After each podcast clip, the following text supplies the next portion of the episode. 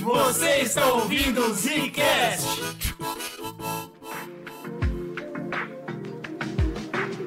Estamos começando mais um Zcast no bagulho e aqui quem fala é o Eugênio. Aqui quem fala é o Slowzinho de la Bahia e a gente vai falar de séries do ano. Não tem M? O que, que tá acontecendo? Cheirinho bom, né, cara, de fim de ano, quando o Zcast também para. Pensa na vida, né? Olha pro ano e fala o que, que foi bom e o que, que foi ruim. Eu acho que é muito importante esse tipo de Zcast, não só pros ouvintes terem uma noção do que vale a pena ser assistido ou não, mas porque a gente pode olhar pra trás, né? E aí todo ano a gente consegue ver, pô, o que, que marcou a gente naquele ano e tal. Então eu acho muito importante, eu quero criar essa rotina no Zcast aqui, de todo final de ano a gente olhar pra trás e ver o que a gente achou e não achou. E Dessa vez a gente vai ter uma dobradinha, né? Tipo isso, porque o M não aconteceu, a gente vai explicar aqui o porquê, mas aí a gente resolveu fazer uma brincadeirinha aqui, que é trazer os nossos top séries do ano e ao mesmo tempo discutir o formato do M, discutir o formato de premiação de séries, né? Indicar coisas pra vocês e vocês vão indicar coisas pra gente também. Olha que episódio incrível. É, é legal lembrar que a gente segue essas premiações, mas essas premiações não significam nada. O Oscar tá errado praticamente todo ano, o Emmy também. Tem muita É discordância óbvio, sempre, Então, né? na verdade, a gente olha pra apresentação, mas o que importa é a nota que o Zcast dá. É, aqui é a nota final. E a gente quase que nunca concorda, né, com as notas entre nós, então você vê como a gente é o reflexo da vida, né? A arte imitando a vida. A gente não conseguiu concordar nem em que faixa né, de tempo escolher a Não, série. é, não, a gente tá perdido. Se, se, o- se o Brunão tivesse aqui, e, e aí já fica o ressalva que, né, a galera que tá preocupada, tá tudo bem, o Brunão está no corre muito louco, mas ele volta, ia ter certeza que ia ter uma terceira lista completamente diferente. Então essa é a vida. E por que que o M não aconteceu, né, agora no final de 2023? Pô, eu não sei, cara. Teve algum problema que aconteceu em Hollywood Teve só a dias? maior greve da história de Hollywood, né? Tá. A gente sabe que o M costuma acontecer em setembro. Eu acho estranho essa modalidade do M de premiar séries que não fecharam um ano ainda, né? Elas fazem parte de um pacote de começo do final de um ano pro começo de outro. O normal da gente ver em premiação por aí é sempre compactar um ano todo, né? E começar a premiar esse ano todo no começo do próximo. Tudo que saiu naquele ano, ponto final. Ou se você for pegar em esportes, por exemplo, eles compactam a temporada, que às vezes a temporada vai realmente de um ano pro outro. Mas aí beleza, você fechou aquela temporada num pacote. Em séries não necessariamente funciona em temporadas, né? Não tem a ver. É, mas é muito difícil, né? Como é que você vai marcar? Porque cada canal lança a série como bem entende, de vez em quando chega a Netflix que decide lançar metade de uma temporada no ano, metade no outro. Sim. Eu não invejo o trabalho da galera dele. Não, é, cara. é- é difícil esquisito, cara. E o que acontece? O M não, não foi em setembro agora, ele foi adiado pra janeiro, mais especificamente dia 15 de janeiro vai rolar a premiação, então, porque teve essa greve dos roteiristas barra atores. Foi uma greve fora das proporções que Hollywood estava acostumada, isso mudou muita coisa. Vamos torcer pra que tenha mudado muita coisa. É, pelo menos impactou em muita coisa. A gente até comentou bastante Sim. disso nos casts que a gente falou de Marvel e Disney. Então volta aí pra escutar que a gente comenta bastante da- do impacto que isso gerou em Hollywood, né? Pro M, parte burocrática do M, não houve mudanças. A lista que eles já tinham lançado se manteve. Inclusive o período que você tá apto a ser indicado continua, que é de 1 de junho de 22 a 31 de maio de 23. Pra quem não sabe, eu fiz um vídeo no nosso canal no YouTube, o link vai estar aí, onde eu listei as minhas 10 favoritas do ano passado, de 22. Aí eu pensei, pô, eu não vou repetir aqui um papo, eu vou pegar as minhas de 23. Já o GG pegou nesse período certinho, né? De, maio, de junho a maio, né? É, eu tentei abraçar o período e também tentei olhar pra lista oficial que eles lançaram, que obviamente tá errada, mas é pra gente ter uma, uma- um norte, né, e sempre comentar de como vai ser o evento. Por quê? Porque em janeiro o Zcast, como os ouvintes antigos já sabem, vai tirar férias, né? Então em janeiro não sai programa e a gente não vai estar cobrindo o evento. Exato, a gente volta provavelmente falando de Oscar com tudo e outros assuntos Exato. que serão novidades, mas a gente vai apresentar as novidades pra vocês no próximo podcast. Segura a moranga aí.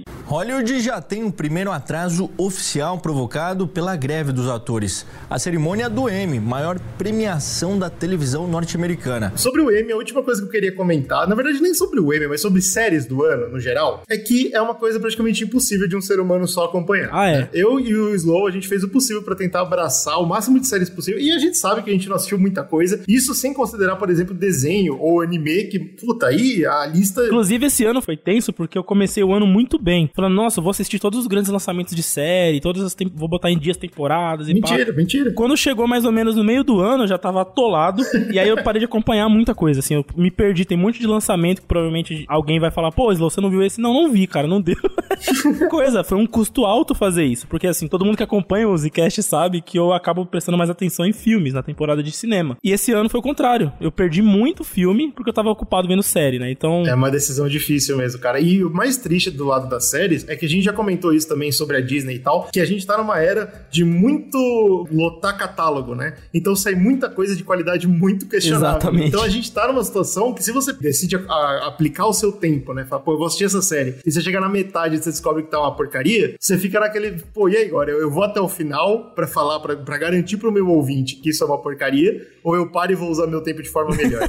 Foi um ano delicado de Difícil. verdade, assim. É claro que existem diamantes no meio da lama e a gente vai comentar sobre eles, mas existem algumas séries que vale a pena comentar só por ou não terem feito o trabalho delas ou por terem sido absolutamente terríveis, né? Obviamente, o maior símbolo disso é The Idol, a série que a HBO tentou apostar firme junto com The Weeknd, né? Pô, vamos fazer uma série legal, tipo, euforia com as estrelas de Hollywood, vai ser muito louco. E foi um absurdo a série do começo ao fim, foi uma péssima aposta pra todo mundo envolvido. O Weeknd, até os fãs do cara, e a gente sabe que fã de música, né, costuma amar o ídolo a qualquer custo, até os fãs falam, pô, Weeknd, para. Pegou mal, né? Além disso tudo, ela ainda foi a queda da máscara do Sam Levinson. Pois né? é. Que é o criador ali da série junto com o The Wicked, que é o cabeça por trás de Euforia. Meu, foi um malogro, né? Não teve uma pessoa que encostou nessa série e se Não, saiu não bem. teve, porque, tipo assim, o- todo mundo que fez Euforia, que participou de Euforia, saiu machucado de alguma forma, fisicamente ou emocionalmente. Hum. E aí, quando ele vem fazer essa série com o The Weeknd, ele, ele vem tentar trazer esse negócio mais, esse escárnio mais à flor da pele, né? Então ele pegou a coitada da Lily Rose Depp,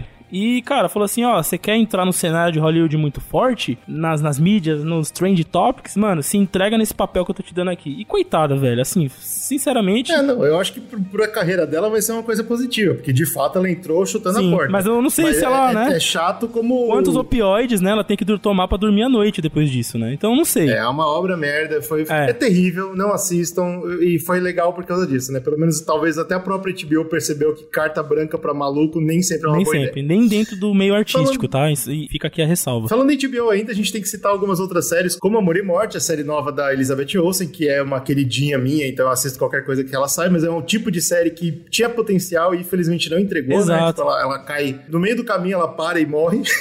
E ela é um remake de uma série que saiu faz pouco tempo, da Hulu, né? E os fãs, Pois é, que assim, é é uma história cabulosa, eu acho que todo mundo deveria dar uma. Principalmente quem é ficcionado com essas paradas de true crime. Então, eu não sei, eu acho que é uma história que é até simples, eles querem pagar que é cabulosa, porque no fundo ela não tem nenhum. É isso aí que aconteceu. Então, e Ah, mas, mas, a, história me impressiona, de certa forma, por algumas discussões, tá? Então eu não acho que é uma, uma história inválida. Ok, mas assim, eu fui ver a outra série depois que eu vi essa da HBO, porque eu fiquei pensando muito na história e fiquei muito confuso sobre o qual a série me entregou aquilo, se foi bom ou não e tal. Assisti a série da Hulu e assim, é aquela velha história. A direção, a produção da HBO tá muito melhor. Claro. Mas é o que você falou, a maneira como eles contam a história, de maneira mais simplificada, mais objetiva na série da Hulu, que tem menos episódios, inclusive, eu achei que ficou melhor. Então, assim, é uma série que eu até indico ver pela curiosidade do que aconteceu com a história, com a personagem da história e tudo mais. E a Elizabeth, que tá incrível na série, que eu achei até que ela fosse ser indicada ao Emmy na época, quando a série saiu, porque ainda não tinha saído outras coisas também e tal. Mas é aquela coisa, não entra no meu top 10, por exemplo, fica mais abaixo. Não, definitivamente não, cara. E assim, é- e a HBO, acho que esse foi um dos anos que eu mais vi ela escorregando, sacou? É, Sim. pô, outra prova gigante, além de tudo isso que a gente tem falado, é Casa do Dragão. Na minha É. opinião, uma série que totalmente jogada fora. Aliás, será que tem a ver com esse- essa onda dos algoritmos de inteligência artificial?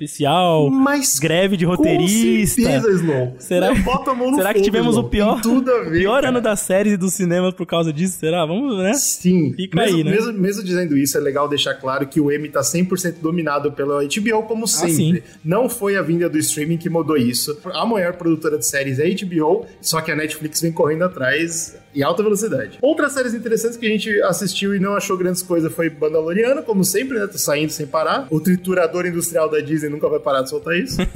Falando em, em alta fantasia, né? A gente tem duas enormes que eram pra ter dominado o mundo, cara. Que as, as produtoras estavam vendendo a Apple TV no lado de fundação e a Amazon no lado de roda do tempo, né? É. E são duas séries que ninguém viu. Porque as duas, elas têm esse sabor genérico de algoritmo. Não tem como escapar. Se você não sabe do que eu tô falando, assiste dois episódios dessas séries. Vocês vão entender o que eu tô falando na hora. Pô, peraí, isso parece que foi mastigado por uma máquina. É, é, é o melhor jeito que eu consigo descrever. Essas séries, elas entraram muito na onda do começo de 22, né? Que era aquele ano que prometia muita fantasia com o Senhor dos Anéis, Sim. com a Casa do Dragão e tal. Então, várias dessas produtoras, esses streamings, correram atrás de licenciar obras, né, de fantasia. Inclusive, a Roda do Tempo aí é uma baita série de livro famosa, tem muito fã. Eles pensam o seguinte: ah, vou, vou licenciar uma obra que tem muito fã, portanto, os fãs tudo vão ver a série. E esquece de fazer uma boa é. série, né?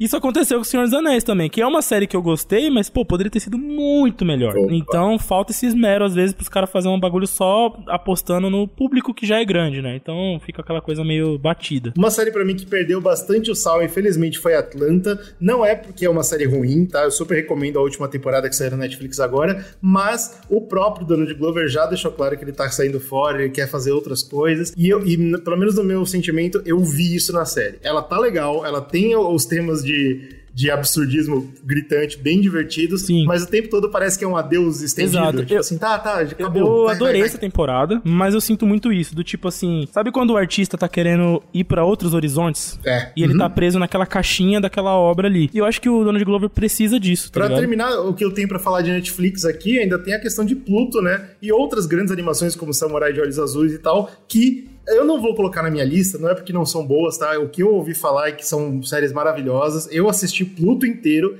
não me pegou. Ah, é? Sério? Eu comecei a ver. E assim, a, a, princípio gostei. Eu tô sentindo uma vibe boa nas adaptações recentes que a Netflix tem lançado de animes, mangás, seja live action ou, se, ou seja animes mesmo, né? Animação. E inclusive tem uma dessas que entrou no meu top 10, tá? Oh, eu, eu, eu também tenho muito bem para falar das animações da Netflix, especialmente no final do ano, mas deixa pra lista. Exato, tá bem legal. Então, assim, eu acho que veio uma leva boa. Tudo bem, sempre tem umas coisas problemáticas no meio, mas veio uma leva boa de adaptação da Netflix Netflix, né, animação assim, live action. Vamos ver. O ano vai fechar, inclusive, com o Yu Yu Hakusho, né? A gente não viu ainda, não estreou ainda quando esse podcast vai sair. E eu acho que pode fechar com chave de ouro ou chave de merda. Vamos ver o que, tá que vai rolar. Muito bem, mesmo que eles errem, eles ainda tiveram um bom ano. Sim. Eu só queria comentar também de uma coisa que o M faz e que a gente não costuma muito fazer, que é olhar para as minisséries, né, cara? Então tem algumas grandes, especialmente Beef, que saiu com o Steven Yeun. Essa vai estar tá na minha lista, inclusive. E o Steven Yeun tá detonando com Invencível também, por isso que eu acho que é legal citar o nome desse cara, porque a gente vai ver ele muito nas premiações relacionadas a 2023. Tem um filme pra TV que também costuma aparecer no M,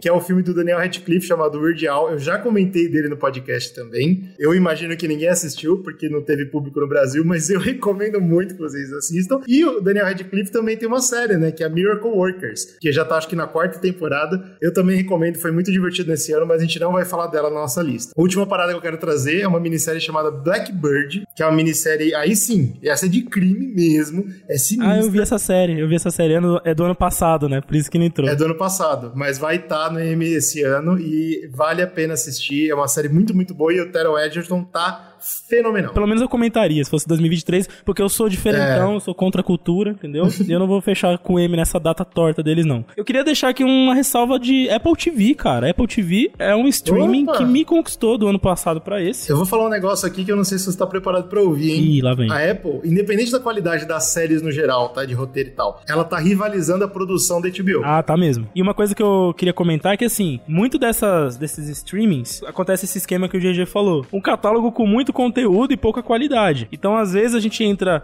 na Netflix e se perde lá para achar uma coisa boa. A HBO é mais difícil ter esse problema. Só que eles têm muita coisa, porque é um, uma produtora antiga. Então, você tem séries dos anos 90 que valem muito a pena ver ainda hoje, como, sei lá, Sopranos. E, pô, tá lá, uma porrada de temporada, você tem que garimpar também, esse tipo de coisa. Já a Prime começou muito na proposta de ter coisas mais originais, mas acabou caindo na Netflixação, vamos se é que eu posso falar assim, das séries com, com, um monte de porcaria no meio, tá ligado? Um monte de coisa genérica só para poder completar o algoritmo. Já a Apple TV não entrou nessa ainda, e isso que eu acho legal. Dá pra botar nos dedos da mão a quantidade de séries realmente nível top classe A, porque eles estão com um catálogo mais enxuto e com muita coisa boa. E aí nessa pegada de Apple TV, eu vou recomendar a série Amor Platônico, que é uma série do Seth Rogen, muito legal. Assim, tem muita coisa que faltou a gente comentar aqui, então se tiver, né, alguma série que a gente não viu, que não vai estar no nosso top 10 que a gente vai falar agora, agora, por favor, manda pra gente. Tem uma caixa aí no Spotify. Exatamente, tem muito jeito de entrar em contato com a gente. Tem nosso e-mail, republicascast.gmail.com. Tem a caixinha aí no Spotify. Se você está ouvindo a gente, você pode arrastar um pouquinho pra baixo, vai ter uma perguntinha pra você. Olha que coisa incrível. Deixa a respostinha aí que a gente vai comentar. Agora, não, pô, peraí, eu quero falar com vocês diretamente, quero saber o que vocês falam, o que vocês pensam. É só ser apoiador do Zcast, cara. Coisa mais fácil do mundo. Entra no apoia.se barra Zcast e com dois reais, que não é nada, dois reais. Míseros dois. Você já entra no nosso grupo e aí a gente pode trocar ideia sobre série o tempo todo. O pessoal fica oferecendo lá mil indicações de anime para mim e eu acabo não assistindo nenhuma, é bem legal. Mas não tem alguma coisa que você queria? Mais do que qualquer outra coisa neste mundo. Desde que eu me lembro. É o meu sonho. Eu fui o rei dos piratas! Eu já aviso, meu top tá esquisito. Do 5 pra frente, 5, 4, 3, 2, 1, são séries que todo mundo assistiu, todo mundo sabe que são boas mesmo. Hum. Apostas seguras. Agora, Ah. do 6 pra baixo, aí eu fiz uma Ah. parada meio nichada, coisas que eu Aí gostei. eu que sou é bem hipster, pessoal eu mesmo, assim. Como eu comentei, é difícil, tem muita coisa, né? Então eu tive que fazer uma seleção bem mais pessoal, assim. Inclusive, ó, galera, se vocês gostarem desse, desse formatinho, deixem também nos comentários, avisa que ficou legal, que ano que vem a gente prepara uma parada um pouco mais especial em torno Pra disso. bater as opiniões erradas do Slow com as minhas que estão certas. Perfeito, exatamente por isso. Vamos começar então comparando o nosso número 10. Eu tive muita dificuldade de montar o top 10, fiquei alguns dias pensando, mas vou colocar uma série aí queridinha do momento. Não vai Ah, ter como olha pôr aí. na sua, porque ela estreou depois do período do, do M. Ó, eu vou ter que lavar minhas mãos também, que eu não sei quando o período terminava. Então pode ser que eu tenha pego séries depois do É, período o M tá errado, cara, com essas datas malucas. A Queda da Casa de Usher, a nova série do Mike Flanagan, que é o, o maluco que tá fazendo os terrorzinhos da Netflix. Eu achei mega interessante, porque ele fez uma série adaptação do Edgar Allan Poe. Coragem, hein? Não é, não é fácil de adaptar. Muito corajoso. Ele até então fez três temporadas pra Netflix, são antologias, né? Nenhuma delas tinha sido uma adaptação de uma obra tão famosa. Ele tinha, obviamente, referências e tal. Até brinquei, né? Falando quando eu comecei a assistir que é como se Succession en- encontrasse American Horror Story, sabe? Tipo, tem uma família de magnata, tem o, o tema de terror e tem aquelas piadas ácidas e irônicas que tem bastante no, nas obras do Ryan Murphy. Então é uma temporada bem diferente, o que eu particularmente gostei porque saiu da zona de conforto do cara. A temporada anterior que ele tinha feito, da Missa da Meia-Noite, excelente, uma das melhores obras de vampiro que eu já vi. E essa é outra vibe. A Netflix tá de parabéns em investir nesse cara. Eu adorei, adorei. O meu décimo vai voltar naquilo que eu comentei das minisséries, Aham. né? E vai de novo pra Netflix. Olha só, a Netflix começando forte. Com Bife. A série do Steven Yeun, que fez sucesso quando saiu, né? Eu lembro que quando saiu teve bastante gente comentando, depois morreu, e agora, com o retorno do evento, né? E sabendo que o M tá vindo aí, a, a série tá voltando a ser discutida. Por quê? Porque ela tá concorrendo forte. Eu achei bacana, eu acho que é, é legal sempre você ter essas séries bem pé no chão, seres humanos chateados e incomodados com a realidade da vida, porque é foda mesmo, Agora- transformando esses sentimentos em ações que vão resultar em grandes problemas pra frente. Eu gosto muito de como a série brinca com isso e como ela trabalha, como as coisas explodem, né, fora da nossa proporção quando a gente deixa a raiva falar por nós. Então assim, vai ficar no meu 10 só porque eu quero citar ela como uma série que vale a pena ser assistida, mas não me marcou tanto quanto as outras que eu vou falar aqui. E aí, em nono lugar, pra mim, já vem aí o que eu prometi, né? Adaptação de coisa de anime, de mangá, que a Netflix trouxe. Olha, que coragem do Slow, cara. Meu Deus. Falar pra você que eu nunca tinha me interessado, não me interessado, mas nunca tinha me disponibilizado a entrar no mundo de One Piece. Sorte sua, né? A gente sabe, até inclusive pelos fãs, que é uma coisa errada. É, eu, fazer, então, eu assim, recebo muitos apelos, tipo, veja, leia, só que é tipo, pô, legal, vou ver, mas aí 800 episódios, muitos mangás, eu tipo, putz, cara. Não dá. É, é difícil, vou ter que empurrar, viu, vou ter que estar empurrando. E aí veio a série, tá ligado? E eu falei, ah, tá bom, sei lá, né? Falam tão bem e gostei demais, cara. Assim, ao ponto de me interessar pelo universo, de verdade. Eu acho que o grande acerto da... Nossa, que erro. Não vou ler, não, tá? Não tô prometendo isso. Mas o grande acerto da série é conseguir fazer os personagens ficarem legais, você se apegar a eles e você se apegar ao universo da série. Isso que eu achei impressionante. Então eu acho que a série como um todo, ela é uma ótima porta de entrada, por mais que você que seja fã esteja tipo, ah, não, sei lá, muito menos do que a obra original. Ok, mas ela é uma ótima porta de entrada pra muita gente que passou até a querer ler, até querer entrar mais na história e conhecer melhor, né? Pessoas que tinham medo dos 800 episódios igual Exato, você, né? exato. Então, assim, não vou ver os 800 episódios, mesmo assim. Talvez um dia, quem saiba. Mas tá aí no meu top 10, One Piece, quem diria, né? Muito bom, parabéns pra você, cara. Meu nono lugar vai começar a sujeira do Eugeninho, Ih. porque já, eu já vou falar de duas séries no lugar Oh, de uma só. Porque o meu nono lugar, na verdade, é Winning Time, a segunda temporada da série dos Showtime Lakers, que a HBO decidiu inventar, tirou do bolso pra que público? Ninguém sabe. Pra gente, O cara. comentou sobre essa série quando saiu. É, o público é eu e o ponto final. Sabe o que é louco? Que, tipo, essa série é sobre NBA, obviamente que não é sobre jogos jogo,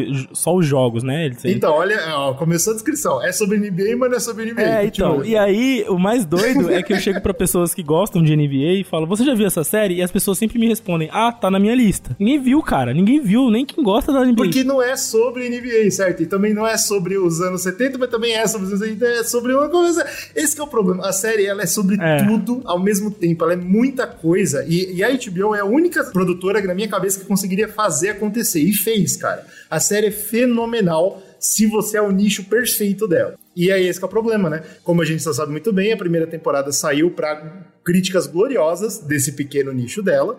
E aí, logo no final da primeira, eles confirmaram a segunda e descobriram que não estava dando dinheiro. A série é muito cara para produzir. É uma série de época, é uma série de esportes. A segunda temporada foi cancelada antes do fim, maluco. A segunda temporada foi cancelada enquanto eles estavam filmando, o que para mim é a pior, pior cena que uma Que temporada notícia pode passar. triste, hein, a boa notícia né, dessa informação é que eles puderam, com menos episódios, tentar fechar a história. Então existe um fim. Quando você acaba o último episódio da segunda temporada, termina a série mesmo, mas é, é assim, é, é estatelado na tela, fomos cancelados. Eu acho que muito da do problemática dessa série, e aí eu, eu nem queria estar. eu, não, eu não queria estar criticando, tá? Isso aqui não é uma crítica, mas acaba sendo pro público geral, assim, que não tá acostumado com a edição, a visão do Opa. Adam McKay, né? Que é o, o cara que ajudou a produzir, a criar a identidade da série. Então, se você assiste o primeiro episódio da série, que é dirigido por ele, inclusive, cara, ela, es- esse episódio dá o tom da série. E é aquela edição maluca. É, você entendeu a linguagem dela toda. É aquela edição maluca que o cara tá, tipo, falando com outro personagem, daqui a pouco ele olha pra câmera e te conta um segredo, corta pra umas músicas e pessoas correndo em círculos, aquela coisa muito louca, muito dinâmica, né? Talvez isso tenha afastado um pouco as pessoas quando elas de cara não conseguiram entender do que se tratava exatamente a série. Ao contrário, por exemplo, da série que a Netflix fez sobre o Jordan, né? Com The certeza. Last Dance. É outra pegada. Que é uma narraçãozinha cronológica, ele vai e volta, mas pô, tá tudo explicadinho, naquele, aquela direção mais confortável e tal, que foi um grande sucesso. É. E assim, quando a galera falou que ia ter a série do Lakers, todo mundo achou que ia ser na mesma pegada, né? Tipo um documentário, um- alguma coisa assim. E eles resolveram fazer um virado ponta-cabeça, né? A visão da. Cara, é uma viagem, é uma coisa muito maravilhosa e eu recomendo que todo mundo assista, mesmo que não goste, só por essa aula Cara, de edição, realmente. de fluxo. É uma pena que as séries assim tenham que ser canceladas antes dela terminar de contar o que ela quer, né? Eu sinto muito isso com Pois o é. Mind Hunter da Netflix, que é uma série que eu gostava demais, e foi cancelada também por ser muito cara. Mas aproveitando que eu tô falando de HBO, eu também queria falar de uma série que não foi cancelada e ela já não tinha mais o que falar, que é White Lotus, né, cara? Que vem pra uma segunda temporada também fenomenal, tão boa quanto a primeira, mas de um criador que já não tinha uma história tão importante assim pra contar. Então você percebe que ele se perde um pouco, a série é um pouco menos ah, afiada, eu diria. Assim, ela não tá na minha lista aqui porque eu tô considerando séries só de 2023 e ela saiu no finalzinho de 22, né? A segunda temporada. Eu entendo que você falou que agora a brisa é, ah, vai ter novo, nova história de White Lotus em outro país, né? Já tá se prometendo aí a, a nova temporada. É. E o medo é esse, o medo é ficar um pouco repetitivo, ficar um pouco irreal, aquela parada tipo, peraí, todo hotel dessa porra dá isso, dá uns BO, né? Aonde você quer chegar com essa história? Eu sei que eles querem fazer tipo uma sátira da sociedade ali, mas enfim, talvez fique um pouco repetitivo, vamos ver. Mas até então eu tô gostando bastante também, muito boa. Em oitavo lugar eu quero puxar uma série brasileira, uma série BR. Opa, cacetada, aí você venceu de mim já. Você quer ser hipster? Eu te dou. Eu dobro a aposta. Se havia um combate, eu perdi. Ano passado eu botei no meu top 10 uma série brasileira chamada Manhãs de Setembro, da Lineker. E é muito, muito boa. Segunda temporada tem seu Jorge, acho que isso aí já é o convite suficiente pra vocês verem. Mas esse ano, a aposta brasileira aqui no meu, do meu lado foi a série A Vida Pela Frente, uma série da Globoplay, idealizada, criada, né, ali, e produzida pela Leandra Leal, uma atriz bem conhecida também. A história dessa série, ela quer tratar um pouco sobre... É aquela parada que o GG ama, que é Come of Age, né? Putz. O legal dessa série é que ela pega relatos reais, experiências próprias, e ela faz um, um mescladão de tudo e vem falar um pouco sobre os anos 80 e 90 no Brasil. Então, além de ter essa parada do- dos jovens evoluindo, crescendo, e óbvio, ela vai tratar um pouco de temas pesados, mais sensíveis, de uma maneira bem orgânica, assim, não é muito forçado nem nada. Mas ao mesmo tempo é, é legal você ver o crescimento da identidade cultural do brasileiro nesse período, tá ligado? É uma série que consegue fazer essas duas discussões em paralelo. Eu achei sensacional. E o final é chocante. Assim, tipo, eu não esperava, um negócio, porra, te deixa mal, assim, você fica tipo, caralho. Mas é, é né, a vida pela frente é, é, é a ideia da série. E é muito legal, cara. Eu, ela fez um sucesso legal pro nicho de assinantes da Globoplay, que eu tava pesquisando, mas ela foi pouco falada a nível nacional, assim, acho que deveria ter dado um pouco mais de respaldo, daí fica aí minha, meu oitavo lugar. Muito bom. Agora que, pô, já que você falou de temas sensíveis e época, eu vou trazer duas séries da Apple. É, Aê, é sempre pódio que duplo. trata sobre os anos 50. Não, o meu número 8 de verdade, né, já que a gente tá faz- fazendo a lista certa aqui, se você tem interesse, é Lessons in Chemistry, uma série nova da Apple com a Brie Larson. Essa tá na minha lista, inclusive. que ela faz uma cientista que encara, né, de frente machismo, óbvio, dentro tanto da, da academia quanto na sociedade, e ela vai eh, encontrar dentro da jornada dela uma opção diferente de, de tocar o público e passar a mensagem que ela quer passar e tal. E aí tem a história dessa mulher, de mãe e de cientista. Qual que é o problema pra mim? Eu acho que eles queriam fazer muita coisa numa série só, especialmente numa minissérie, né? Então, a gente tem a história dessa moça, que então ela tá tratando sobre feminismo, principalmente, e é a Brie Larson, que faz muito sentido, tipo, é extremamente meta, porque tem vários momentos na carreira dela que eles falam exatamente pra ela o que hoje a gente vê o Nerdola falando pra Capitã Marvel, então isso é bem legal. E ela toma uma posição, a personagem, muito parecida com o que a Brie Larson tomou na Disney. Aham. Quer saber? Eu vou fazer então. Já que vocês estão achando ruim, eu não vou sair daqui. isso é bem legal. Legal, conversa muito, né? É um papel que faz todo sentido pra É, ela, e eu né? sou, tipo, muito fã da Brie Larson, então é óbvio que eu ia gostar, mas assim, a série é muito boa. Só que onde entra o problema? Eles tratam sobre isso e parece que alguém lá na, na Apple falou: eu acho que feminismo só é pouco. Já que a gente já vai pisar em calos, já que o público em geral não vai gostar, porque a gente sabe que o público em geral é machista, vamos aproveitar e falar de todas as minorias de uma vez. Também vai falar sobre a história do negro nos anos 50, então ter uma vizinha dela, que é negra, e vai passar por várias dificuldades. E vamos falar também de leve de homossexualismo, tá? É, tipo, aí, é, assim, não é um problema. Tudo isso se costura pra fazer uma história bem emocionante, porra, bem emocionante, bem legal, de verdade. Mas o tempo todo eu fiquei sentindo que eles estavam tentando atrair todos os públicos, entendeu? E isso pra mim foi um problema. Eu acho que se eles tivessem focado só na história da Brie Larson, por exemplo, eu talvez seria uma história melhor. Eu não tenho certeza. E a parte mais deprimente disso tudo é que é uma história difícil, é uma história de superação pra cacete, ela se torna um ícone, é bem legal, e aí quando termina você se toca que é uma história que não é real. isso pra mim é um problemaço, cara. Porque eu, só com essa série, eu me toquei que eu tenho um problema muito sério com séries de época que não são histórias reais. Porque eu fiquei pensando, pô, pra que que eu vi essa história, tá ligado? Eu não sei. eh, tipo, Doeu em mim saber que esse ícone tão incrível não existiu.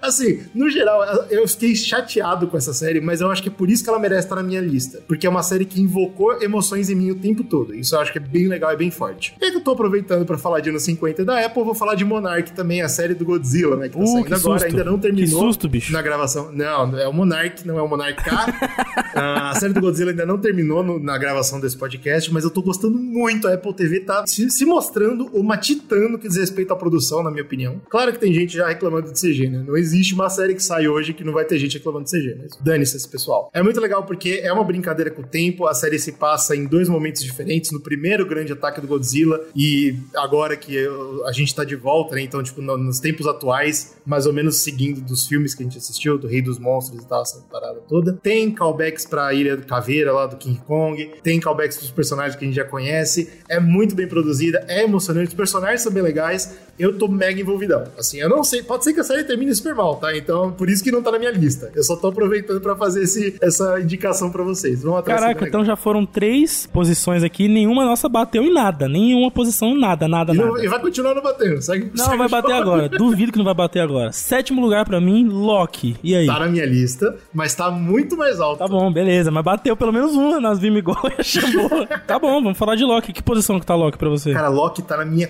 quarta posição. Uau. E é muito alto, assim, não é a melhor série, quarta melhor série do ano pra mim. Ué? Mas ela tá na quarta po- posição pela importância do que a gente já comentou. A gente fez dois podcasts falando sobre Marvel no mês passado, Sim. né? É um bagulho que, tipo, toca a gente bastante. Claro. E eu fiquei muito feliz de ver um respiro pra franquia que eu amo Se tanto. você é fã de Marvel, né, você deve ter amado Loki. Se você não amou, você tá maluco. É. Porque Loki é, é, tipo quase a salvação, né? Então, tipo, eu acho que é por isso que ficou pra mim numa posição tão alta. Como eu falei, é uma lista muito pessoal. Tem um valor pra mim maior do que eu sei que tem no que diz No respeito só à geral. qualidade ponto final. É, eu bot... É, ela entrou com certeza no meu top 10 porque eu amo séries de cultura pop, eu amo séries da Marvel, são sou muito Marvete. E ver uma coisa boa da Marvel assim me tocou, tá ligado? Uma série boa depois de tanto tempo, né? Que a gente ficou com muitas séries Exatamente. que saíram e foram ok, e algumas boas, outras ruins, mas nada assim que brilhou tantos olhos. E a gente falou, a gente fez um podcast inteiro sobre Loki praticamente, né? Então não tem muito o que dizer aqui de novo, mas, cara, é muito legal ver como ela foi feita, como os personagens encaixaram tão legal. E assim, traz, se, se eu puder trazer alguma coisa de novo nesse papo, já que a gente já gravou sobre, é sobre como tá impactando o MCU. Parece que eu tô, tô vendo umas notícias por aí, que, claro, com esses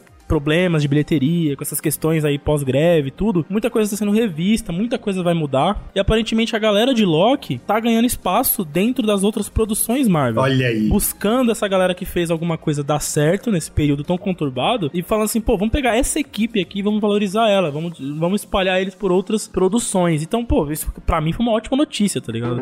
Sabe qual é a pior parte de viver num inferno fascista distópico? A merda que eles passam na TV. No meu sétimo lugar, tem um pouco dessa sensação também. Também é, um- é super pessoal pra mim. Mas é de volta pra Netflix e as animações da Netflix. Olha aí. Eba! Só que eu não vou pegar uma que alguém viu. Vou pegar uma que ninguém viu, que chama Captain Laserhawk. Pô, eu vi o trailer disso aí, acho que você tinha até me mandado e tal, pareceu bem legal mesmo. É uma série viajadíssima de, pega essa, todos ah, os títulos da Ubisoft misturados numa aventura. É, o primeiro momento que eu vi isso, eu fiquei com medo, falar real, tá? É. Não é nem porque o trailer é ruim, nem nada assim, é porque eu tenho um pouco de pé atrás com a Ubisoft mesmo. Claro, e com razão. E com a Netflix. Comentário que eu achei que é genial, que é tipo, essa é a prova que menos com menos dá mais. Porque pegaram duas coisas que tipicamente são ruins, misturaram e saiu uma parada fenomenal.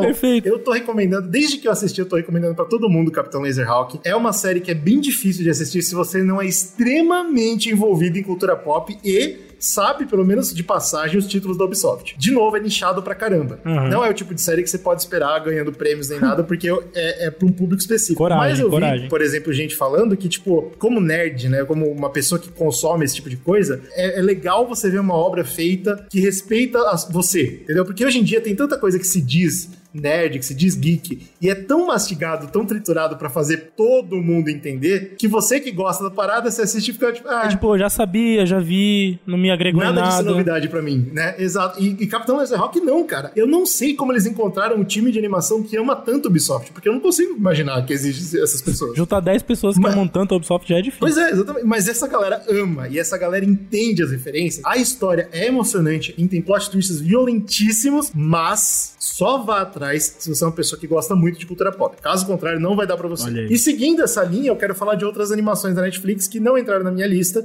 mas entram nessa parada de tipo, nossa, como tá sendo bom assistir animação na Netflix. Eu quero falar de Castlevania Nocturne. Boa. É um Eu spin-off não vi ainda também, eu provavelmente entraria na minha lista se tivesse visto, porque parece que tá excelente, como Castlevania Então, é. eu não recomendo muito, porque ainda não chegou aos pés de Castlevania, né? E o problema de spin-offs é isso, né? É, Você tentar é. bater na, na obra original. Casa do Dragão tá aí, né, pra mostrar. Pois é. Então, assim, eu acho que tem potencial, mas não é uma das séries que eu falaria pra você ter pressa de assistir. E outra, óbvio, Scott Pilgrim, Takes Off, né, cara? A nova minissérie aí, série do Scott Pilgrim, que mais ou menos faz uma homenagem e uma sátira à história original do filme que a gente conhece. Isso deixou muita gente puta, porque o trailer que eles lançam, a Netflix, eles lançam como se fosse a própria, o próprio filme. Aham. E você vai descobrir no primeiro episódio que não é o caso. eu achei isso muito legal, mas teve muita gente que foi na internet putaça, falando, mano, a história era perfeita, eu só queria reviver minha infância e vocês vieram e desgraçaram tudo pra contar outras histórias. E eu acho que é sobre isso que é a obra. E é por isso que eu achei tão legal. Fort Pilgrim é sobre quebrar a expectativa, é sobre comentário em cultura pop. Se eles só pegassem e fossem comportados, ia tá cagando na história, cara. Caraca. Então eles vão pra outra direção completamente, eles contam uma história nova, porém baseada na antiga, principalmente com a parada da meia-idade chegando e com a crise que vem com, a- com você ser adulto, que é uma coisa que nunca seria tra- tratado na obra original, né? E se o Scott Pilgrim ficasse adulto, quão merda ele seria? A série responde isso. É muito legal, recomendo pra caramba. Gostei muito. Tô louco pra ver essa aí também. Gosto muito da adaptação também. Tô ansioso. Quero falar aqui na minha posição 6 de Jury Jury. Jury Jury, que eu vou chamar aqui de Na Mira do Júri, tá? Porque. Na mina do jogo. Jury Duty, sei lá como é que se fala, é muito trava-língua pra mim em inglês. E é uma série que tá. Agora, agora eu tô começando a conversar com a lista do M, tá? É uma série que tem duas indicações aí: a melhor É série de comédia e a melhor ator coadjuvante. É uma série da Prime que me pegou muito rápido, assim. E, eu- e olha só, eu não sou um cara muito das comédias, né? Vocês já devem ter reparado, quem ouviu o Zcast de mais tempo sabe que o GG gosta muito mais do que eu. Opa. E essa me pegou muito rápido, porque a proposta dela é interessantíssima. Ela é um experimento, de certa forma. Forma, que eles fazem basicamente um júri fake, né? Então todo, todo mundo no júri é ator, menos o personagem principal, que é um cara comum da vida real, que não sabe de nada. No primeiro momento eu pensei, putz, tem uma caracinha de reality, alguma coisa assim. Fiquei com essa sensação, mas quando eu. Primeiro, cara, os primeiros segundos de série você já percebe que não é isso. Assim, a série tem enredo, tem roteiro, tem situações que acontecem só entre os atores em cena. Ah, legal, legal. Então legal. ela tem uma história. Claro, eles vão colocar as cenas mais absurdas, situações mais cômicas para ver como que um cara normal reagiria aquilo e você assistindo vai, putz, pirar junto com o cara do tipo, meu Deus, o que que tá acontecendo aqui? E ao mesmo tempo, eles vão conseguir fazer uma espécie de simulação assim da sociedade, de, de núcleos da sociedade, que é bem interessante, que funcionaria mesmo se o personagem principal fosse um ator. que legal, que legal. Cara, me pegou muito rápido, eu ri demais, assim, tipo, cenas que eu gargalhava com, com coisas incríveis, assim, umas sacadas geniais. E eu fiquei sabendo, né, dando uma pesquisada sobre a série, que tem muito improviso. Óbvio, né? O, o, Claro. o personagem principal não tem roteiro pra seguir. E comentar aqui que a indicação, inclusive, na atuação é pro James Marsden, que é o cara que, pô, ele é famoso, certo? Ele é o Scott. Claro. Ele é o mano do Westworld, como ele é chamado o tempo todo na série. Então, obviamente que quem tivesse participando sem saber que era uma brincadeira ia reconhecer o cara. E eles usam isso. Ele é o James Marsden na série. Puta, que bom. E, meu amigo, o que esse cara improvisa é de você morrer de rir, cara. É impressionante o que ele faz, assim, meio que gruda no personagem principal, né? No coitado que tá no meio dessa, dessa, desse circo. Que fica super feliz porque tem um ator de Hollywood. É muito ele, bom, cara. Ele gruda nele e vira melhores amigos com o cara. E manda cada situação incrível que ele enfia o cara, mano. Pô, agora eu quero muito ver essa série, cara. Merece demais, assim, assista, porque tá valendo a pena. Eu só não acho, assim, que vai ganhar, né? Porque a gente tem Ted Lasso e outras muito fortes, é, Barry, enfim. Mas, cara, merece demais a indicação. Porra, Judy, Judy, Judy, Judy. É muito boa. Bom, na minha também eu vou raspar, afinal. A gente tá muito parecido mesmo, cara. Porque eu também veio com comédia e também vou raspar o M já. Olha aí. Com Only Murders in the Building, terceira temporada. Olha, essa é boa, hein? Só vi a primeira, então não botei na lista Essa agora. série não tem erro, assim, ela continua tão firme quanto ela sempre esteve. Eu acho, inclusive, que, é, que tá perigoso, porque ela tá começando a criar um universo tão grande que eu acho que a série vai ter dificuldade de segurar. Sei. Porque a cada temporada vem novos personagens, novos plots, novos arcos, então eu não sei se vai durar muito tempo, mas assim, por enquanto eles estão acertando muito na mão, sempre trabalhando aquela parada sem levantar bandeira da pluralidade, né? Eu acho que é uma coisa muito legal que ela, essa série ela faz com um toque tão delicado que eu acho perfeito. Obviamente, como eu não tô sempre falando só de uma coisa só, eu queria aproveitar esse momento só para citar outras séries plurais, outras séries que tratam sobre temas que, que são alguns criadores que eles gostam de mostrar pra gente que fantasia, ficção, o cacete deixou já de ser uma parada heterossexual e branca, sabe, sabe qual é? Sim. E Uhum. esses dois criadores, obviamente, que eu, que eu mais considero são o Taika Waititi e o, o Neil Gaiman. Esses dois, pra mim, são os Olha melhores. aí. Esse ano a gente teve What We Do in the Shadows, a série dos vampiro gay, e a gente teve Our Flag Means Death, a série dos pirata gay. Todas do Taika, né? Mas não, 100% com o Taika sendo ele mesmo, e é muito bom, e eu amo essas duas séries. E no lado de New Game, é claro que eu quero falar de Good Homens também, que veio fortíssimo. Opa, Good Homens tá na minha lista, inclusive. Olha aí, que bom, então pronto, eu vou parar de falar agora. Good Homens tá no meu quinto lugar, cara. Meu Ei. próximo. Porra, o negócio aqui tá muito incrível. Olha só, toda vez que eu assisto um bagulho do New Game, eu, eu- ou leio, né, eu penso, cara, ainda bem que existe o New Game, na moral. Ele é muito inventivo, muito criativo e, como você falou, muito inclusivo, né? Então ele consegue fazer questionamentos, as situações que a gente vive na vida real, através da fantasia. Eu acho muito rico o que ele faz. Acho que poucos é, escritores conseguem, né, traçar histórias de fantasia tão conectadas com nós, assim, na realidade, né? Mesmo. Sabe por quê, né, cara? Porque o Neil Gaiman, ele não só é um grande criador, mas ele estuda pra caramba, maluco. Ele lê muito. Monstro, monstro demais. Ele, cara, ele escreveu um livro sobre mitologia nórdica que é considerado talvez um dos melhores estudos da história Pois sobre é. o assunto, né? Esse é o diferencial. Ele é dele. muito foda. E assim, pra quem não conhece, Good Homens, né? A história do conto aborda só a primeira temporada, que é uma série que foi uma aposta da Prime Video. Teve o Sandman da Netflix, que, pô, pra mim, é uma das melhores séries do ano passado também, incrível. E aí, cara, ele resolveu, junto com a Prime Video, fazer uma segunda temporada, uma história inédita, da, expandir esse universo que ele criou no conto do Good Homens. Que era um conto muito mais contido, você... Conto contido, é ótima essa frase, mas mas é, mas é isso. é, não tem metade das discussões que essa série aborda como um todo. Então, essa parte de inclusão, muitas coisas do tipo, ficam muito melhores na série. E é uma coisa que eu vejo que o New Gamer não tem medo, que é tipo assim, vamos futucar na minha obra mesmo. Mas ele sabe fazer isso bem, sabe? Comparando aqui um pouquinho, né, com a situação da HBO e o Martin, né? Que é um cara que, tipo, pô, ajudou muito a série Guerra dos Tronos ser um sucesso. Mas ele mesmo não soube criar meandros, novidades pra própria obra dele quando foi em questão de adaptação, certo? Certo. Então ele não conseguiu dar aquela força necessária. Não tô culpando ele, tá? Mas, tipo, eu sinto que com o New Gamer, um caminho assim fica mais fácil. Tipo, New Gamer, vamos contar uma história inédita nesse universo que você fez? Vamos, vamos fazer acontecer. E é isso que Good Homens faz. Além de todo o papo que você falou de inclusão e, né, e trazer a fantasia para as nossas vidas. Acho sensacional essa série. Vamos falar do meu quinto lugar, que eu acho que vai ser conhecido para você, que é The Last of Us. Maravilha, The Last of Us que também tá na minha lista. Cara, The Last of Us, ela, a gente já comentou também aqui no Zcast, ela obviamente faz parte de um grande plano da Sony de adaptar uma porrada de coisa. Esse ano também teve Twisted Metal, que é uma série bem divertida também. Tô aproveitando para citar outra série isso. que eu adoro fazer isso. Mas Last of Us tem um espaço especial, né, cara? Porque produzida pela HBO, ela acaba alcançando um público muito maior. Teve uma produção fenomenal, acho que muita gente vai, vai ficar para sempre com aquele cold open do cara falando como seria o fim do mundo, né? Dos fungos e tal. Isso marcou muito a galera. Mas eu acho que essa série é especial por dois grandes motivos. Primeiro, óbvio, o episódio do Nick Offerman. Que é uma novidade, né, em relação à história dos games, né? É, na história dos games é passado tão de leve que você mal percebe que esse personagem existe. Uhum. Na série, não, eles ganharam um episódio inteiro, é bem legal e tudo mais.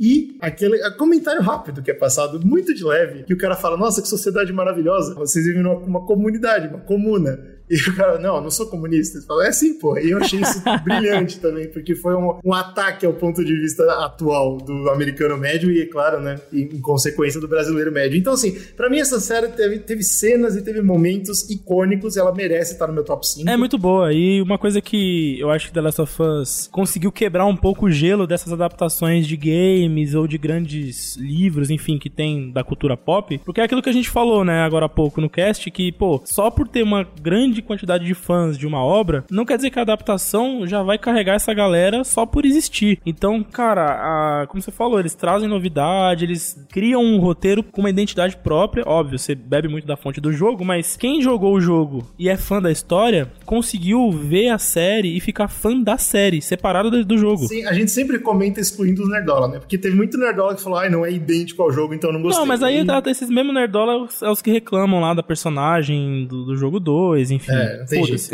Mas assim, cara, foi um grande sucesso. Eu não tava esperando que fosse ser tão bom como ela foi, assim. É para mim, com certeza, top 10 do ano, assim, tá em quarto lugar para mim, então sensacional. Aí agora no seu quarto chegaria o Loki, foi o que você falou, né? Pois é, eu achei mais impactante que Last of Us só por causa disso que eu comentei, cara. É, é uma franquia que tá mais tempo na minha vida. Ah, agora a gente entra no nosso pódio, então, finalmente, o top 3 de cada um. Agora, assim, o mínimo que eu espero é que seja igual. Vamos ver. Vou começar com o meu terceiro lugar aqui, que é Enxame, da Prime Video. Porra, mas Enxame não chegou nem no meu top 10, maluco. Caralho, na moral.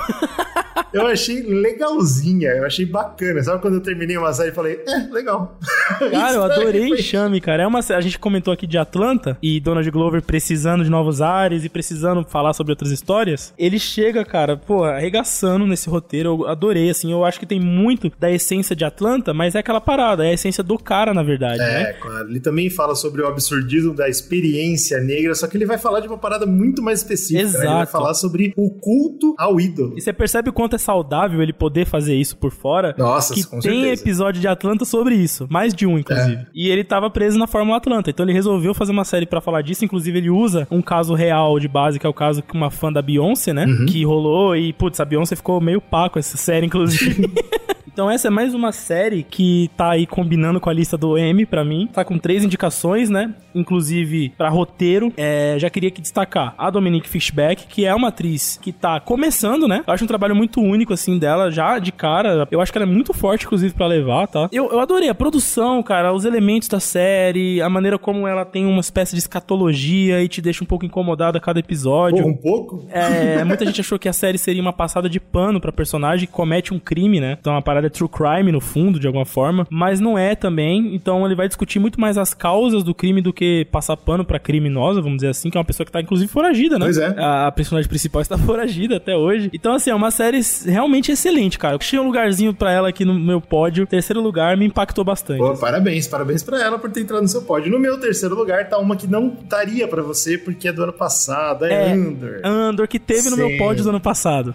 Exatamente. Andor, todo mundo, porra, né? Quem ouve o Zcast sabe que eu sou um grande fã dessa série. Eu acho que é o melhor que Star Wars já teve na história. Fiquei muito emocionado com ela e tal. É, eu comentei já no Zcast, né? Que tipo, é o tipo de coisa que você não vê a Disney apostando muito. Não e aí mesmo, o Slow não retro- mesmo. retrucou falando, mas, mas Eugênio, a segunda temporada já foi confirmada. Exato. E aí eu fiquei, pô, pode crer, mas eu fui atrás e descobri que ela só foi confirmada Hum. depois que saiu a lista do Emmy. Olha, isso aí não é à toa, não é Então, informação à toa. Essa segunda temporada tem um cheirinho de tirar leite demais da vaca, que eu acho que essa segunda temporada não vai ser boa. Mas assim, não sei, né? Vai que os É. caras me impressionam. Assim, eu, eu acho que Andor, eu comentei na- até no vídeo que eu fiz lá falando do, do ano passado, tava, no- tava em terceiro lugar, inclusive, pra mim também. Olha E, aí. cara, junto com a primeira temporada de Mandaloriano, tá? A primeira e a segunda, que são muito boas, mas são obras diferentes, Nossa, certo? eu nem julgo, é, pra mim não estão nem no meu patamar. Eu acho que Mandaloriano é muito bom.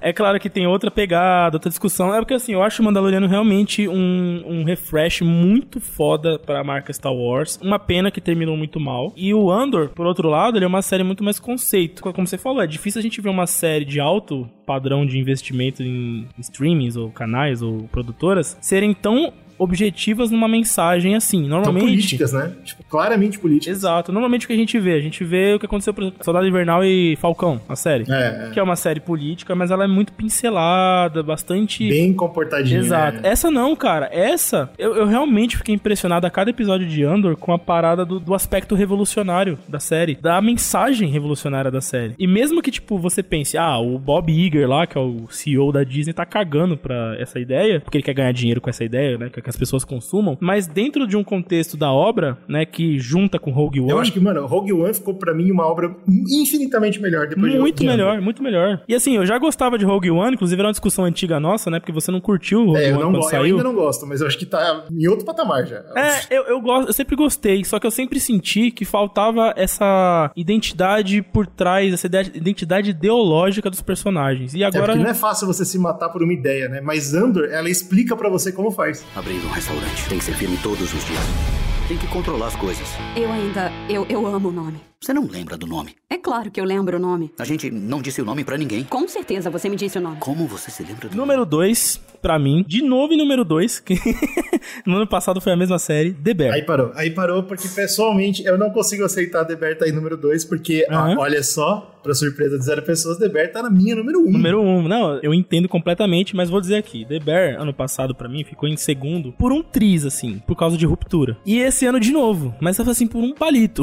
A segunda temporada de The Bear, pra mim, ela é... Não existe uma série que chegaria aos pés. Eu entendo completamente, assim, não, não questiono. Não sei explicar, cara. The Bear ele tem uma questão contemporânea muito forte, assim. Todo mundo que assiste se apaixona muito rápido. Eu sei que pra mim, tá? Porque ca- pra cada pessoa é uma coisa diferente. Pra mim, eu sei que é por causa da edição. Também, incrível. Essa série é frenética o suficiente pra pegar perfeito na minha, na minha vibração. E os momentos que ela para, eu acho que é feito igual uma música. Tipo, é, é composto, entendeu? Aham. Então, quando para e ela me faz respirar e ela me faz entender as coisas que estão acontecendo, é sempre do ponto perfeito pra entrar no meu cérebro aquela mensagem. Tem cenas que eu nunca vou esquecer dessa série. É, eu. Tem arcos que eu nunca vou esquecer nessa, nessa série. Na segunda temporada, tem o arco do Rich. Sim. O momento que clica na cabeça do Rich e ele fala: Cara, não importa quão merda eu for, eu entendi o que eu sei fazer. E essa parada pra mim foi tão pessoal. Cara, eu acho que essa série conversa muito também com os millennials, sabe? Que é aquela geração que, tipo, herdou uma situação, entre aspas, mais confortável, só que a gente não consegue criar essa, essa noção de conforto maior do que a gente herdou. É porque a gente também herdou os problemas todos, né? Que foram escondidos até agora. E é literalmente o que acontece na série. Exatamente isso, cara. E eles, esses problemas não só foram escondidos, como eles foram escalonados. e é uma, uma geração fodida, né? A nossa. Então, cara, conversa demais, cara. É impressionante como emociona mesmo. Como, tipo, não é uma série que, por exemplo, eu consigo maratonar, Não. porque cada episódio é bem pesado, cada episódio é muito denso, então eu fico pensando bastante sobre cada episódio por um tempo. É, inclusive fica aqui a indicação. Se você maratonou The Bear, volta e assiste de novo. É, por favor, vai com calma, degusta. Não, degusta, Ah, gostei. tá brincando. Tá participando de todas as premiações, tá participando, mais importante, de atores convidados, porque essa segunda temporada, meu, estourou a boca do balão em convidados. Então, assim, vai ganhar muito E já ganhou, né? Ano passado foi a queridinha pro ator, né? Na minha opinião, o crime. Bom, a gente já, já definiu aqui que as premiações estão erradas, né? Então o que eu vou falar aqui não é novidade. Mas se você não acompanha o Emmy, você vai ficar chocado de saber, ouvinte, que The Bear, pra quem assistiu vai ser chocante, tá como comédia. Ah, eu, eu imaginava, eu imaginava. E no Globo de Ouro também. Isso pra mim é um problema. É aquela coisa, né, mano? Se você tem uma edição um pouco dinâmica, comédia. É. Eu não vejo essa série como comédia, apesar de ter momentos em que a gente ri. É porque ela é, uma, ela é uma série completa, ela tem tudo. Exato, ela é muito mais de cotidiano, das coisas que acontecem no cotidiano. Mano, a comédia dessa série, eu vejo assim, pelo menos, ela usa, é usada muito pra evoluir personagem, né? Com certeza. Tem personagem ali que tem dificuldade de se relacionar, de demonstrar sentimentos, e isso fica cômico, porque fica caricato. Mas aquilo ali, na cena, tá sendo uma construção pra aquele personagem. Você ri e aprende com ele. É, ignorância completa. É, tem uma discussão que a gente pode fazer pós do nosso top 3, deixa quieto, mas tá aí. Segundo lugar pra mim, e pra você qual é o segundo? Pra mim, o primeiro e o segundo vai pra Ted Lasso. Olha aí. Que fim, que série, que glória. Cara, Ted Lasso eu venho falando desde o primeiro episódio da primeira temporada. O mundo precisava dessa série. Eu sei que ela é uma piada estendida. Eu sei que é, mano, tem todos os motivos do mundo pra você achar essa série água com açúcar, besta, o que quer que seja. Mas quando você se entrega pra série e entende a importância do que ela tá falando, especialmente no cenário de hoje em dia, cada vez mais, cara. Cada vez, cada vez que eu ligo o noticiário, que eu saio na rua, eu vejo a importância de Ted Lasso.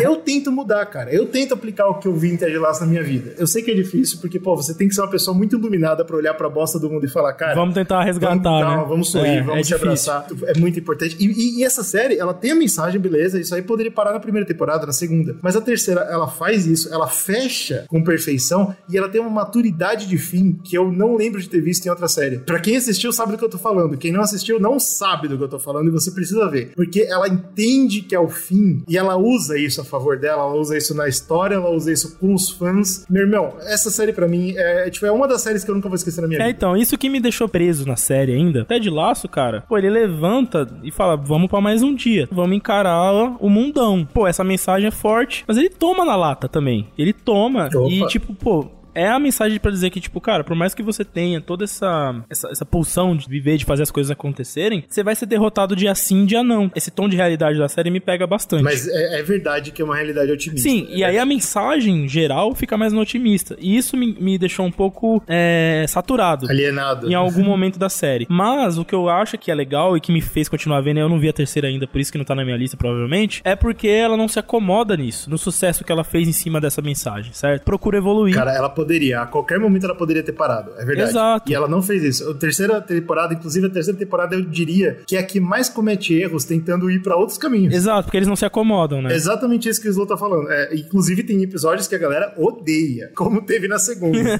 que eles escorregam mesmo. Mas é porque é isso que o Slow tá falando. Eles não se acomodaram. Eles falam, pô, já que a gente tem todo esse palco, vamos falar disso. Se der errado, a gente esquece. Tudo bem, mas vamos falar. Exato. Então, isso me, me deixa um pouco mais animado pra acompanhar. Se fosse ficar muito naquele nicho da primeira temporada, ia me cansar um pouco aquela, tipo, né, acorda a máquina de vencer, vamos pra vida e tal. Eu entendo, eu entendo a importância do discurso também, né? Porque senão a gente vive num mundo alienado, desistido, É, nilista. Exatamente. Mas é isso, eu acho uma baita série também porque ela também é rica e, e profunda, né? Pô, você tá cascando o bico, daqui a pouco tem uma cena de 10 segundos que você tá chorando, tá ligado? Isso que é uma coisa que é importante. Acho que essa definição é legal a gente colocar. A série não, não só tá fazendo você rir. Essa é a diferença entre ela e uma comédia. Aham. A série, ela tem também o manual. Você tem que rir, claro, porque é legal a gente ter, ter bom humor, mas melhore sua vida. Tente fazer algo diferente. Tá? E, tipo, Exato. isso que eu acho que é tão importante. Exato. A gente comentou isso em outros podcasts e eu continuo marcando isso. Tem resoluções na série que em qualquer outra série daria uma temporada de, de ladainha, de gente de drama. E a resolução da série é eles sentarem e conversarem como adultos. Esse é o tipo de coisa que é legal, porque eu acho que as pessoas têm que lembrar que isso existe. A gente, de vez em quando, fica tão preso nos dramas de que são feitos pra serem longos. Especialmente aqui que a gente tá falando que ah, as séries estão evoluindo pra isso, né? Pra tentar ter mais conteúdo e mais conteúdo. E a gente esquece que no mundo real essas coisas não precisam existir, cara. No mundo real você pode sentar e explicar o que você tá sentindo.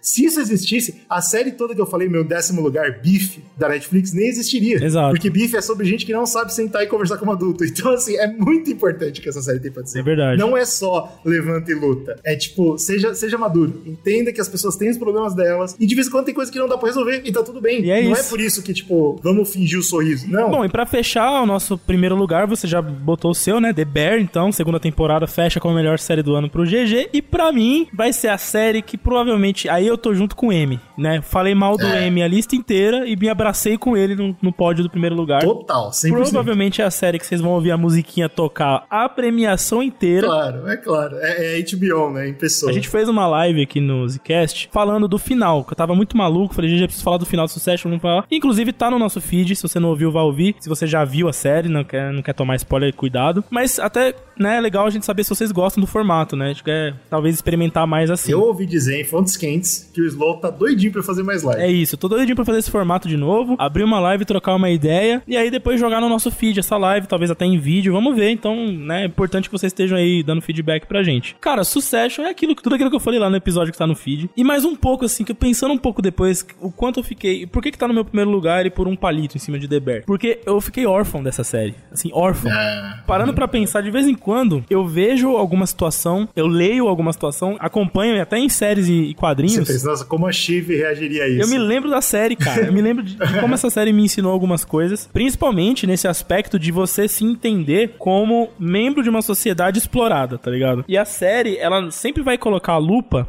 do lado do explorador. Mas o tempo todo ela tá falando sobre a gente também, que tá na, na base da pirâmide, né? Isso eu tô falando além de toda aquela discussão dos personagens, da evolução da história e tal. Tô falando sobre a mensagem geral da série, sobre a importância dela pra É isso sociedade. que faz uma série ser tão fantástica, quando ela tem camadas. Por vários olhos diferentes, podem ver de várias formas, e no caso do Slow que ele tá falando, ele demorou um tempo pra entender partes de coisa que ele já tinha visto. Exato. Isso é muito legal. E é assim que você sabe que a série é fenomenal. É muito legal, cara. Eu acho que esse aspecto da série me ganha, porque até hoje eu penso nela. Então isso já é um ponto, tipo, foda. É, outra coisa, falando assim, em premiação, né? É, a série acabou. Foi a última temporada. Então, tem alguns atores ali. Principalmente o Kieran Culkin, que é o irmão do Macaulay Culkin, né?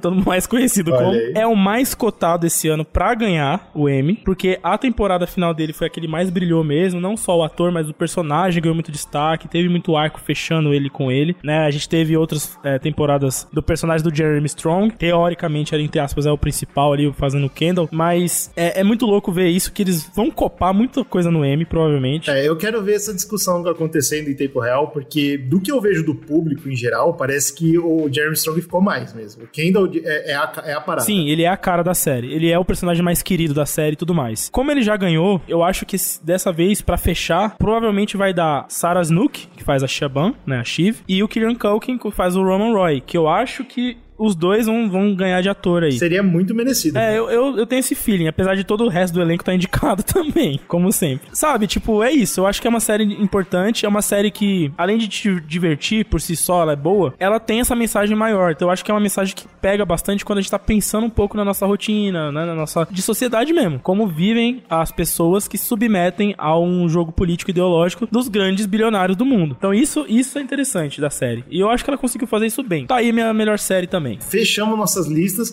Era o esperado, né, cara? Dos cinco pra frente, a gente caiu no colo do... Do Emão. Do, do M mesmo. Ou a gente é vendido, ou o M não é tão errado assim. Não, pô, mas é porque, tipo, faz sentido que as séries que a gente mais gosta também atraem mais público, né, pô? Faz sentido. É, então a gente tá alinhado, a gente tá alinhado de alguma Tamo forma alinhado, com o público isso, é geral. termo. É isso, Zcast é cultura pop, Zcast é boas indicações e a gente quer saber as indicações de vocês também, né? Por favor, aproveita pra mandar, manda pra gente por onde você quiser. A gente vai tentar compilar essa parada e fazer algum conteúdo com isso, eu não sei exatamente como. E fique de olho, porque o último podcast do ano vai ser agora sobre outras paradas que a gente curtiu: filmes, jogos, outras mídias que a gente consumiu. Eba! Ah, apoie com tudo que você ama e nos amem!